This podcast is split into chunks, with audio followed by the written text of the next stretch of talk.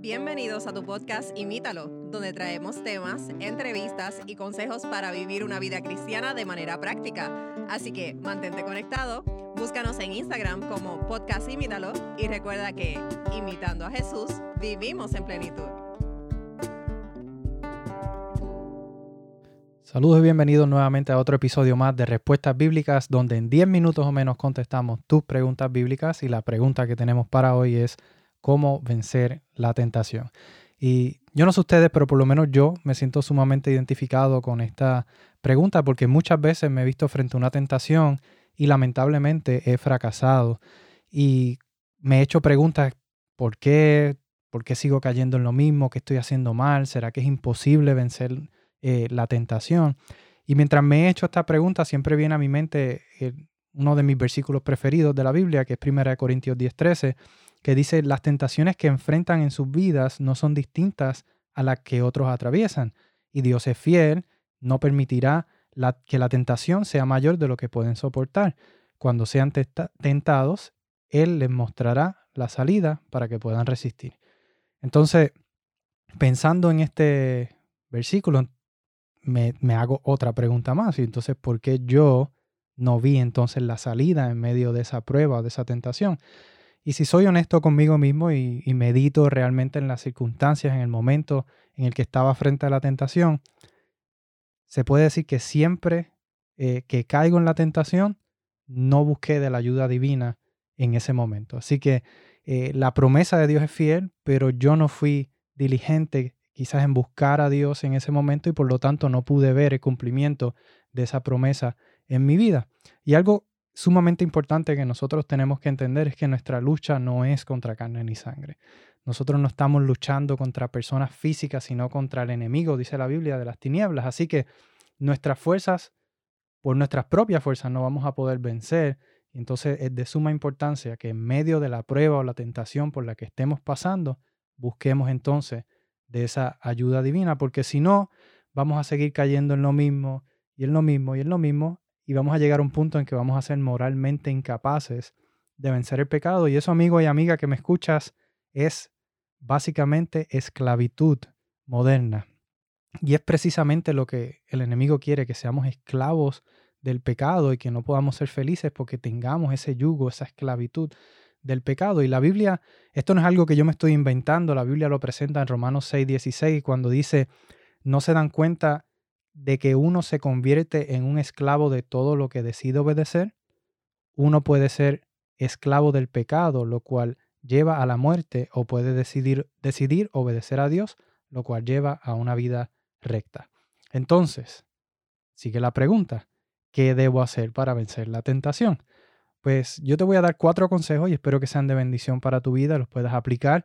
El primero es que tenemos que reconocer que necesitamos ayuda. Hay un refrán en mi país que dice que no hay peor ciego que el que no quiere ver. Y es una realidad. Muchas veces no queremos reconocer que necesitamos ayuda. La Biblia dice en Santiago 1, 14 eh, al 16, la tentación viene de nuestros propios deseos, los cuales nos seducen y nos arrastran. De esos deseos nacen los actos pecaminosos y el pecado, cuando se deja crecer, da a luz a la muerte. Así que no se dejen engañar, mis amados hermanos. Así que Teniendo esto en mente, tenemos que reconocer que somos pecadores y que de nosotros no nace eh, nada bueno, así que tenemos que reconocer nuestra condición pecaminosa en primer lugar y en segundo lugar debemos de entonces confesar nuestras faltas a Dios. Y este es un punto sumamente importante porque cuando nosotros confesamos tenemos liberación y hay varios versículos conocidos en la Biblia acerca de esto. Primera de Juan 1.9 dice, pero si confesamos nuestros pecados, él es fiel y justo para perdonar nuestros pecados y limpiarnos de toda maldad. Y en Proverbios 28:13 dice, los que encubren sus pecados no prosperarán, pero si los confiesan y los abandonan, recibirán misericordia. Así que sumamente importante en segundo lugar que nosotros confesemos nuestros pecados, nuestras faltas, nuestra necesidad, nuestra condición a Dios para que podamos entonces recibir esa misericordia que necesitamos. En tercer lugar, el consejo eh, que tengo para ti, amigo y amiga, es que sigas el consejo bíblico. Así que el consejo es que sigas el consejo, consejo bíblico que Dios nos ha dejado para que no caigamos. La Biblia nos da muchos consejos, muchos ejemplos e historias para aprender de ellos y que no caigamos en esos mismos errores. Y aunque hay muchas historias, hay una que a mí me llama mucho la atención y está en el libro de Proverbios capítulo 7. Y yo les recomiendo que lean este capítulo completo. Eh, yo no lo voy a leer completo, pero a modo de resumen, allí se habla de un muchacho ingenuo que pasaba por al frente de la casa de una mujer inmoral y dice que esta mujer lo, le empezó a hablar lindo y empezó a seducirlo y a hablarle eh, cosas que le llenaron el oído a este joven ingenuo. Y dice desde el, desde el versículo 21 al 27, y así lo sedujo con sus dulces palabras y lo engatusó con sus halagos. Él la siguió de inmediato como un buey que va al matadero. Era como un ciervo que cayó en la trampa, en espera de la flecha que le atravesaría el corazón. Era como un ave que vuela directo a la red sin saber que le costará la vida. Por eso, hijos míos, escuchen y presten atención a mis palabras. No dejen que el corazón se desvíe tras ella. No anden vagando por sus caminos descarriados, pues ella ha sido la ruina de muchos. Numerosos hombres han caído en, caído en sus garras. Su casa es camino a la tumba, su alcoba es guarida de muerte. Y es impresionante cómo este capítulo presenta en este caso la tentación del adulterio y cómo este joven eh, ingenuo se dejó engañar por esta mujer y cayó presa de, esta trampa. Pero esto se aplica a todo.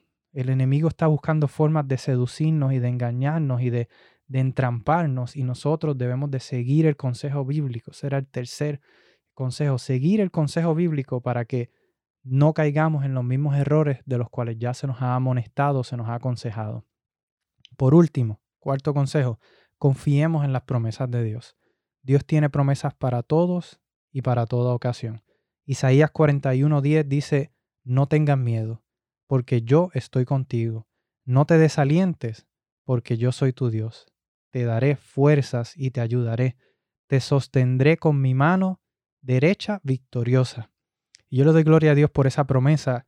Hay otra promesa que a mí me encanta y es, yo diría que este es mi versículo favorito de la Biblia, y es Jeremías 33.3, que dice, clama a mí y yo te responderé y te enseñaré cosas grandes y ocultas que tú no conoces.